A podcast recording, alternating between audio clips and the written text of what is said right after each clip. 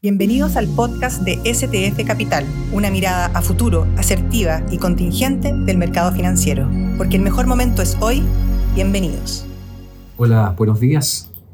Durante el mes de octubre el mercado nacional logró recuperarse algo de las pérdidas que presentó el mes anterior de septiembre. El IPSA llegó a subir un 1,6%, logrando retomar el soporte de los 5.000 puntos, el cual había sido roto durante la primera quincena del mes y terminó casi en 5.194 puntos. Algunos datos macro en, términos de consumo personal y oferta laboral en Estados Unidos lograron que el mercado nacional como el internacional aumentara la incertidumbre ante el futuro de la economía y las alzas de tasa de interés, tema que fue compensado con el inicio de la entrega de resultados empresariales del tercer cuarter para algunas empresas y las expectativas principalmente de un enfriamiento en la política monetaria por parte de los bancos centrales. Estados Unidos vio números positivos este mes, subiendo en promedio 6,6%, incluso después de que la, la temporada de resultados arrojara algunos algunos resultados eh, algo débiles por parte de, la, de, las tecnológicas. Por su parte, índices en Europa también, al igual que sus pares norteamericanos, se comportaron positivamente, subiendo 6,4%, y esto a pesar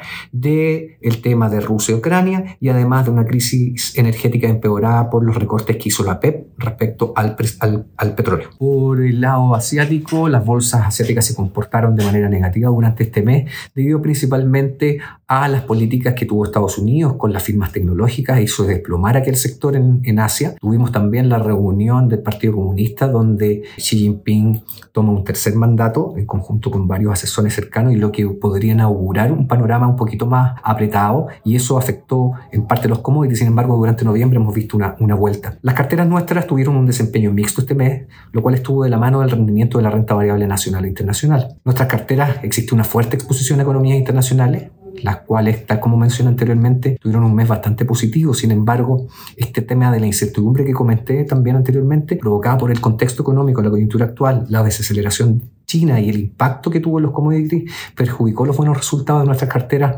menos aversa al riesgo. La cartera nuestra conservadora tuvo un muy buen mes, superando incluso la rentabilidad del IPSA, llegando a un 2%. Muy buenas tardes, que estén muy bien.